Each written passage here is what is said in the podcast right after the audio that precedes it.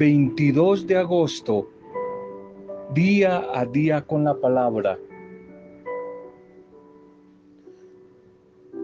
Una mujer, un hombre, nunca emprenderá peor un viaje que cuando se sale de casillas, se deja llevar por el mal genio y se monta en cólera y se sale fuera de sí. El que fácilmente se enoja hará locuras. Proverbios 14, 17. Proverbios 14, 17. Dominio y control del carácter.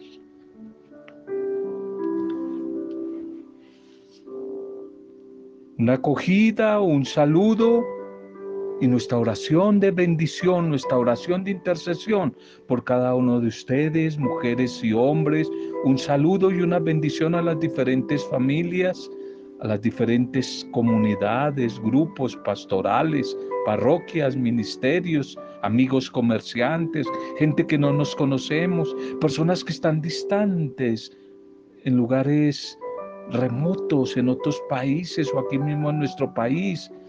Un saludo, una bendición para cada uno de ustedes, nuestra intercesión, como todos los días por ustedes, por sus familias, por todos los que están atravesando momentos difíciles, duros, enfrentando cualquier tipo de prueba, cualquier tipo de adversidad. Nuestro saludo, nuestra intercesión, nuestra voz de ánimo, de esperanza, en el nombre de Jesús el Señor. Nuestra gratitud al buen Dios por todos los que hoy están de cumpleaños, como Francisco Henao, nos unimos a la familia, nos unimos a toda la familia de Francisco para dar gracias por la vida y bendecir, bendecir, no solamente pedir bendición, sino dar bendición. Que en Francisco hoy sean bendecidos todos los que están celebrando un nuevo cumpleaños, un nuevo aniversario. Los colocamos en manos del amor bondadoso y misericordioso del Señor. Un buen día, un feliz cumpleaños. Domingo, domingo, día del Señor, día del reposo, día de la familia, día de animarnos a proyectar nuevas ideas, sueños para esta semana nueva que hoy iniciamos. Domingo 21, domingo 21 del tiempo ordinario. Son 34 semanas más o menos. Ya vamos rumbo hacia casi el final del el tiempo litúrgico. Bien, titulemos el mensaje de este domingo en libertad para decidir, en libertad total para decidir, para tomar decisiones, y una de esas decisiones es seguir a Cristo Jesús. Seguir a Cristo Jesús es una toma de decisión. En este domingo, la liturgia a través de la palabra nos invita precisamente a optar, a tomar una decisión y esa decisión en clave de fidelidad. Josué, la primera lectura, una vez conquistada la tierra prometida. Les pide al pueblo, le pide a los israelitas que elijan entre servir a Dios o servir a los dioses de las otras religiones, de los otros pueblos, ante los que ellos también se sentían atraídos y se sienten fascinados. Esa es una buena pregunta para hoy. ¿A quién quieren servir? ¿A quién quieren servir tu vida, tu familia, a los dioses de hoy en día o al verdadero Dios. Al verdadero Dios.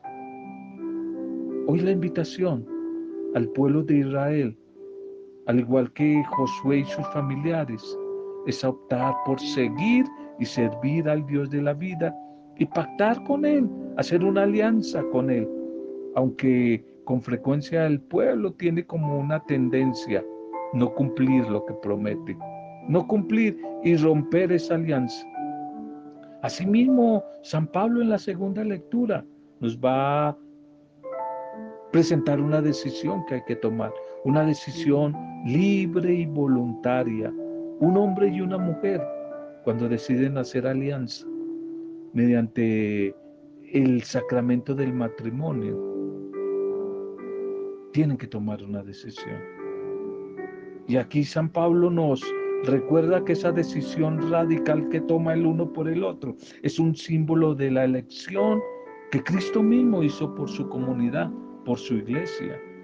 De esta manera, la relación ideal entre los esposos debe caracterizarse por la presencia del amor mutuo, a imagen del amor de Cristo por su esposa, que es la iglesia.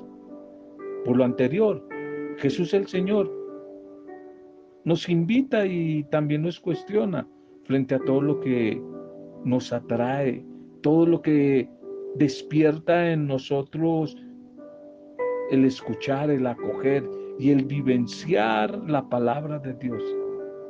Y va a ser una pregunta hoy en el Evangelio. ¿Y ustedes también quieren marcharse?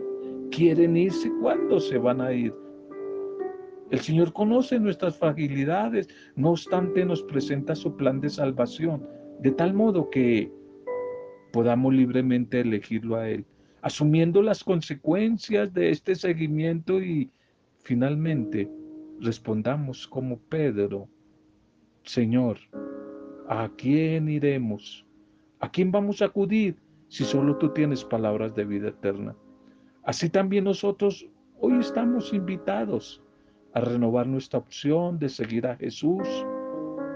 Que ojalá durante esta semana luchemos, nos esforcemos por dejarnos seducir, atraer, transformar por la palabra de vida para ser mujeres y hombres fieles a la decisión, a la decisión de optar por Él, por Jesús, por Jesús el Señor, por Jesús el Dios de la vida.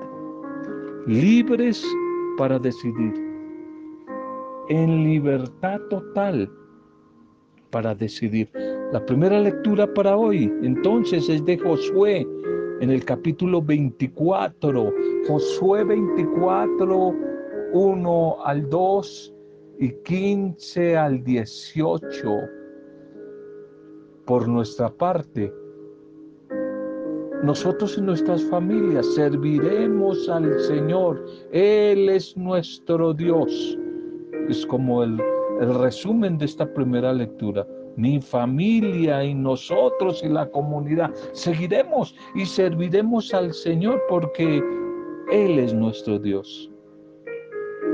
Continúa vigente para nosotros hoy la pregunta que se le hizo al pueblo de Israel en medio de la libertad religiosa de la tanto que se habla hoy, libertad religiosa, podemos decidir si adoramos al verdadero Dios, y el verdadero Dios es el Dios de Jesucristo, o seguimos a los falsos dioses, a los falsos dioses de hoy, de la cultura, de las ideologías de hoy, los dioses del poder, del tener, del placer, dioses creados en nuestro contexto.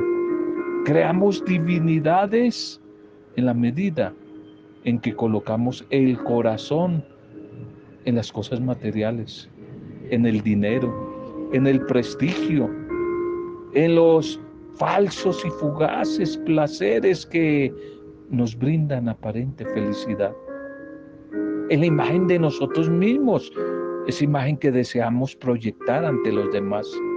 Si nuestra respuesta es que deseamos servir al único Dios, al Dios de Jesucristo, al Dios que nos ha acompañado a lo largo de la vida, entonces que se note, entonces es el tiempo de demostrarlo, de demostrarlo con hechos.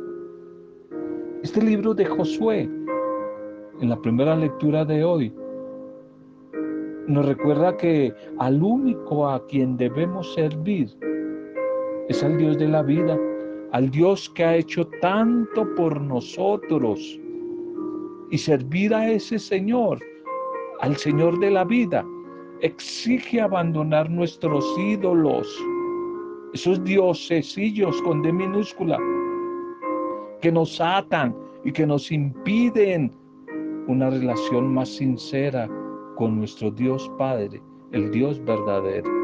Nuestro Dios verdadero, el Dios Padre. La segunda lectura para hoy es de la carta de Pablo a los Efesios.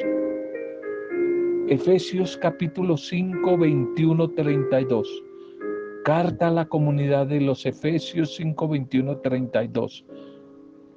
El símbolo es magnífico y yo lo aplico a Cristo y a la iglesia. San Pablo quiere en este mensaje a la comunidad de los Efesios animar y motivar la vida familiar con recomendaciones que lleven a alcanzar la paz, la armonía, el equilibrio en la vida familiar.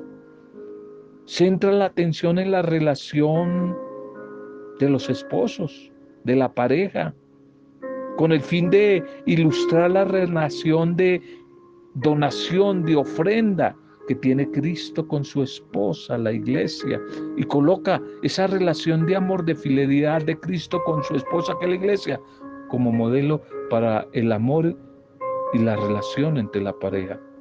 Y estas recomendaciones siguen siendo hoy muy actuales. Se requiere del respeto mutuo, del respeto hacia todos los miembros de la familia, entre la pareja, hacia los hijos, de los hijos hacia los padres, entre los hermanos. Se requiere del respeto hacia todos los miembros de la familia para poder alcanzar la tranquilidad, la paz y la armonía, el respeto, la tolerancia que comienza por casa. Lo que se viva en casa va a salir hacia afuera y va a ser reflejo para la sociedad. Ese respeto se convierte en un valor que debe ser trabajado todos los días. Respeto ante la diferencia que hay en la misma familia, no excluir a nadie en medio de la diferencia. Ese respeto se debe volver una costumbre, un hábito en la relación familiar. Y por otra parte, es importante valorar la comunidad, la iglesia, como esposa de Cristo. El amor del Señor hacia su iglesia lo lleva a dar su vida por nosotros. Y desde esa visión, desde esa perspectiva, la comunidad, la iglesia, no es una simple realidad como algunos piensan, simplemente sociológica, sino que se convierte en la comunidad depositaria del amor, de la vida del Señor, de sus promesas. Pablo, entonces, invita y alude hoy a la comunidad y a la familia a vivir el mandamiento del amor. El esposo que ame y respete a su mujer de igual forma como la mujer debe amar y respetar a su esposo, a su marido. Y hoy sí que estamos necesitados como nunca de esa fidelidad y, y, estabilidad en la vida de pareja, en un mundo donde gran parte de las cosas es desechable, Hoy se habla del amor desechable.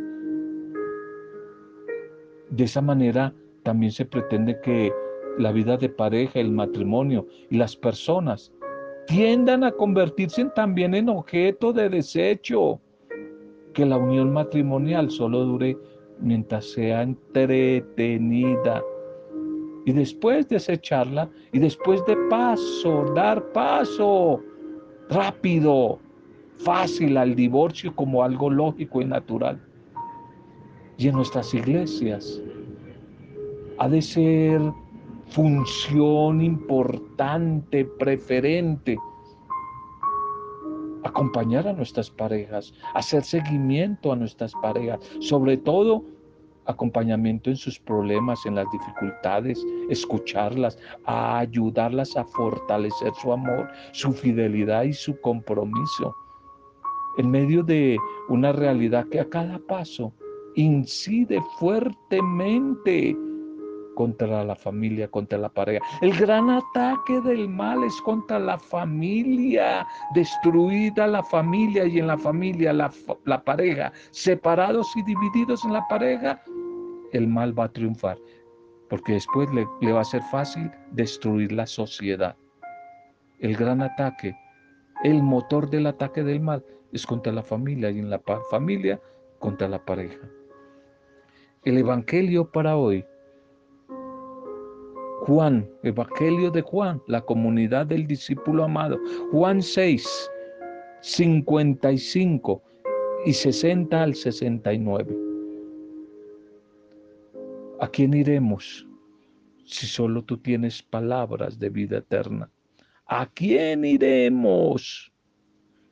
Jesús el Señor se presenta como aquel que tiene palabras de vida eterna y los discípulos empiezan a dudar y como a vacilar por su modo de hablar.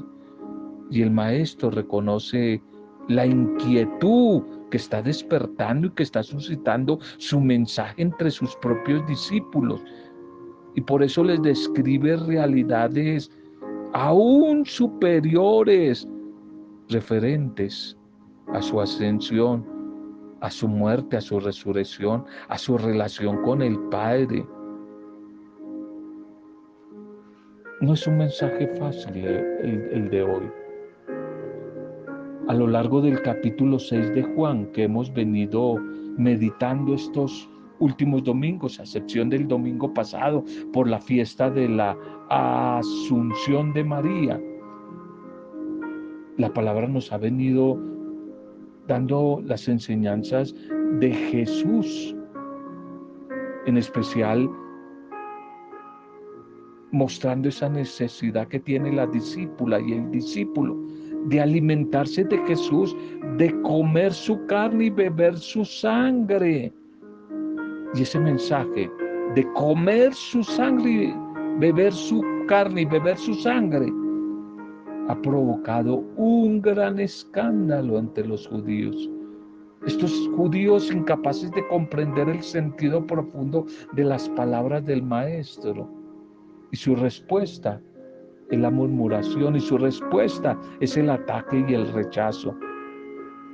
Y Juan, el evangelista, completa hoy el cuadro de las reacciones con las de los discípulos.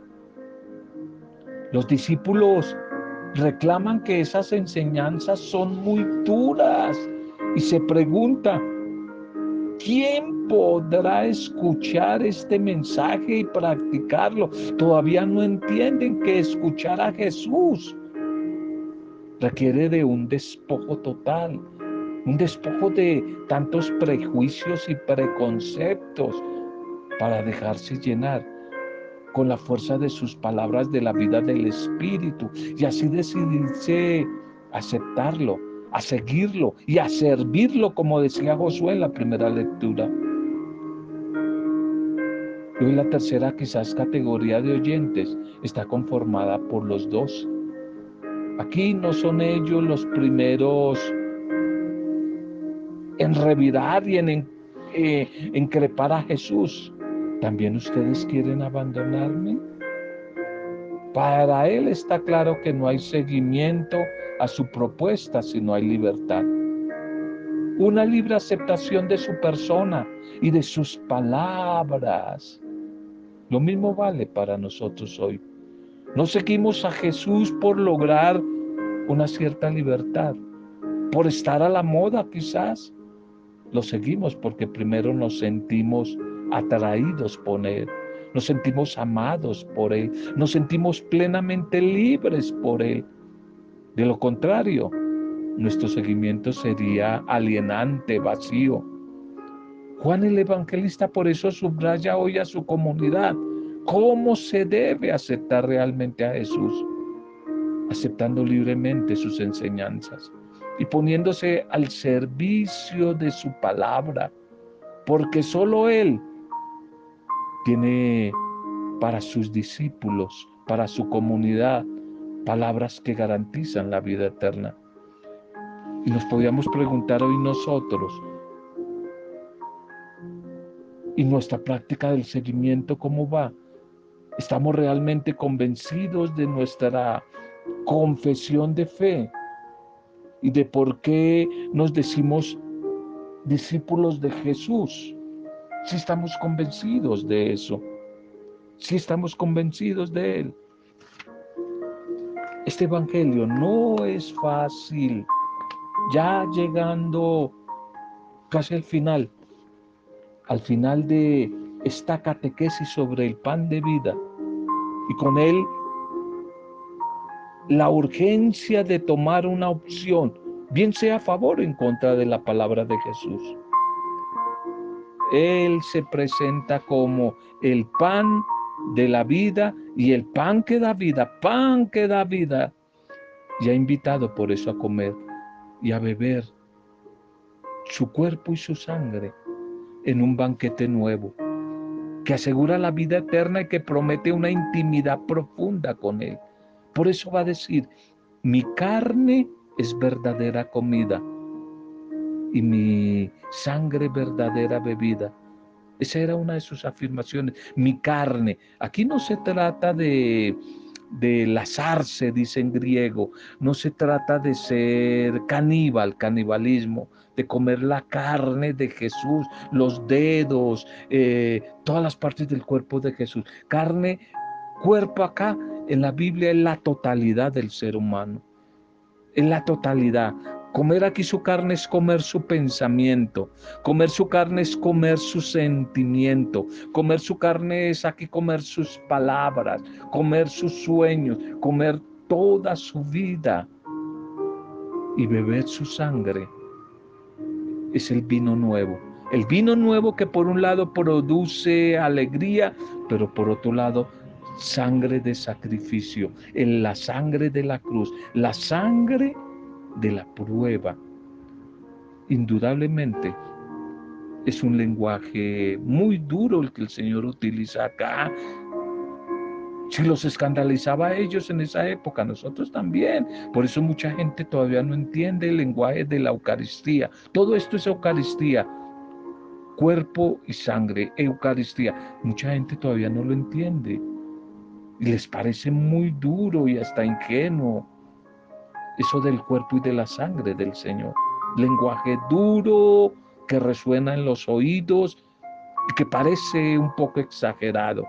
Es un lenguaje que escandaliza y golpea, desinstala y conmueve. Pero es preciso tomar una opción ante él. Por eso el cuarto evangelio, Juan hoy nos propone dos grupos de discípulos con una opción diferente con un personaje que lo representa. La opción no se entiende bien, sino en un contexto de una experiencia de discipulado, de seguimiento, es decir, en el seno de una comunidad. Una comunidad que está caminando detrás de Jesús y que escucha y se alimenta de su palabra. El primer grupo de discípulos parte de una realidad que ya hemos hablado, ya hemos constatado. Es duro este lenguaje, ¿Quién puede escucharlo? Este escuchar no se refiere tanto a un momento puntual, sino a todo un proceso de receptibilidad, de búsqueda eh, personal, de interiorización, que poco a poco va marcando la vida de la discípula, del discípulo y formando su identidad. Ya en un verso anterior, allí el versículo 45 del capítulo 6, ¿no? Se había dicho, todo el que escucha al Padre y aprende, viene a mí, había dicho el Señor. La enseñanza de Jesús no es fácil de asumir, porque es dura, es radical, es exigente, va a la raíz misma de la persona y la quiere transformar. Va a decir, mis palabras son espíritu y vida, el verso 63. Por eso, este primer grupo definitivamente toma la decisión, toma la decisión de volver atrás. Se volvieron atrás y ya no andaban con él. Quizás el versículo más triste de toda la Biblia. Algunos lo llaman el versículo del, de la bestia, del anticristo, el 666. ¿Recuerdan en el Apocalipsis el número de la bestia 666? Pues aquí estamos en el capítulo 6 de Juan, versículo 66, dicen algunos es el más triste. ¿Cuál es? Desde ese momento se volvieron atrás y ya no volvían a andar con él. Se volvieron atrás después de todo lo que había hecho por ellos. Y desde ese momento, ¿desde cuál momento? Desde el momento que Él dijo, yo soy el pan de la vida, que da vida. El que come de mí, bebe de mí, tendrá vida eterna. Les pareció eso muy duro y se volvieron, se volvieron atrás, ya no andaban con Él. El volver atrás indica un abandono de la escuela de Jesús y el no andar con Él es signo de tomar un rumbo diferente de vida, un estilo contrario que ya no sigue los criterios del Evangelio que Jesús enseñó, sino más bien criterios puramente humanos.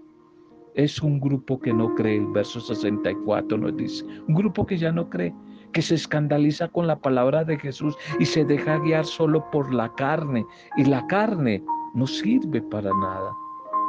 A la cabeza de este grupo aparece un discípulo especial, Judas Iscariote, que más adelante va a traicionar a Jesús. Se vuelve su opositor, es decir, diablo, se vuelve un diablo y es uno de los doce. Y el segundo grupo está compuesto por los doce, ya once, los discípulos más cercanos a Jesús. Y a ellos le lanza una pregunta provocadora al Señor. ¿Qué pregunta? ¿También ustedes se van a marchar? Como si les estuviera diciendo, la moda es que ya todos están yendo. ¿Y ustedes cuándo se van a ir? La moda es que mucha gente comenzó en un grupo de oración, en una comunidad, en un ministerio y fueron poco a poco tirando la toalla. Y la pregunta es para nosotros hoy, miren que ya muchos se han ido, muchos de los de antes, de la antigua guardia, por ahí dicen algunos, ya se retiraron. ¿Ustedes cuándo se van a retirar? Y ustedes los pocos que quedan, ¿cuándo van a tirar la toalla? Si ya cantidad de comunidades que empezaron, grupos que empezaron hace muchos años se acabaron. El de ustedes, ¿cuándo se va a acabar? ¿Cuándo se va a acabar el de ustedes? Y ahora con este papayazo de la pandemia, ¿ustedes cuándo?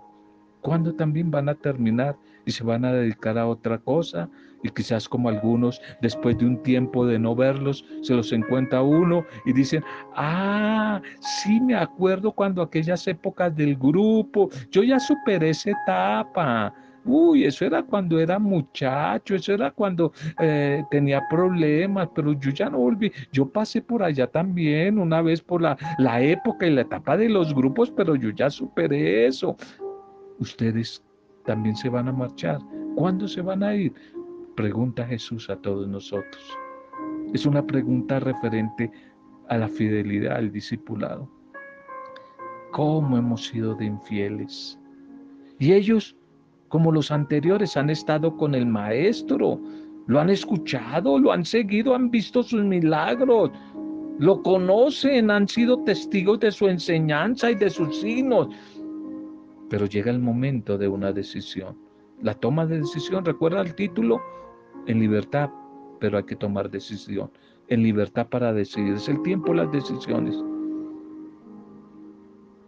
Es el tiempo las decisiones, que hay que tomarlas a conciencia, con responsabilidad y siempre, ojalá, desde la escuela de Jesús, desde la comunidad. Y en este contexto aparece don Pedrito, Pedro, Surge Pedro y su respuesta a nombre de sus hermanos. Muchas veces había metido las de caminar. Por lo general, cada vez que aparecía Pedro era para embarrarla. Aquí no. Aquí Pedro saca la cara por la comunidad. Saca la, la cara por la comunidad. Se vuelve su respuesta indicativa hoy para nosotros sobre cómo debemos actuar ante el discurso de Jesús ¿cuándo se van a marchar ustedes? Y Pedro responde, por favor, Señor, Señor, ¿a quién vamos a ir? ¿A quién vamos a ir? Si solo tú tienes palabras de vida eterna, de felicidad, de libertad, de sanidad, de transformación. ¿Quién le puede dar sentido a nuestra vida? Solo tú, eso es lo que quizás pero todo eso quiso decir con ¿a quién vamos a ir si solo tú tienes palabras de vida eterna? Y nosotros creemos y sabemos que tú eres el santo de Dios es una respuesta que se vuelve confesión de fe. Y podemos equipararla a la respuesta también de Pedro en el camino allí de Cesarea de Filipo y que encontramos en los evangelios que se llaman sinópticos, eh, Mateo, Marcos y Lucas, Marcos 8, 27, por ejemplo. En el camino del discipulado es preciso hacer una parada, un alto semáforo en rojo, una pausa para tomar conciencia del proceso que se lleva y decidirse constantemente por el Señor para seguirle, para seguirle definitivamente.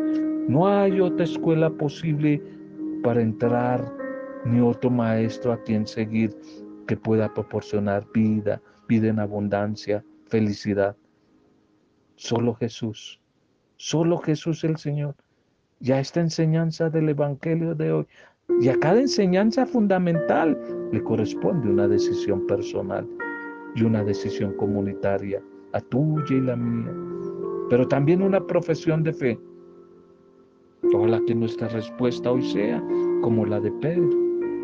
Oremos, démosle gracias al Señor por el mensaje de hoy. Señor Jesús, gracias por tu palabra en este día. Tú eres nuestro Maestro y nosotros somos tuyos. Estamos felices por pertenecer a tu escuela, a discipular y acoger tu palabra y tu vida, tu propuesta. Nos entregamos a ti, queremos seguirte hasta el final, porque tú eres todo para nosotros. ¿A quién iríamos, Señor? Nuestra vida está en ti. Tú eres nuestro alimento, tú eres nuestra fuerza, nuestro todo, nuestra alegría. Tú tienes palabras de vida eterna y nosotros creemos y sabemos que tú eres el santo de Dios. Gracias por tu mensaje de hoy, que a través de esta palabra sean bendecidos todos los más sufrientes especialmente y todos los que escuchan este mensaje. Reciban de tu bendición, reciban de tu paz, reciban de tu ánimo, de tu esperanza, de fortaleza. Que por el poder de tu palabra, desde la fe, seamos bendecidos todos, transformados, animados, Señor, alegrados. Y lo hacemos desde la fuerza de tu Santo Espíritu, para gloria y alabanza tuya, Padre Dios, en el soberano y bendito nombre de Jesucristo nuestro Señor. El pan vivo bajado del cielo, en Jesús Eucaristía, pan, alimento, carne y sangre de una vida nueva. En el nombre de Él, con acción de gracias y alabanza, en compañía de María, nuestra buena madre, hemos compartido el mensaje de hoy. Roberto Samudio de Día a Día con la Palabra.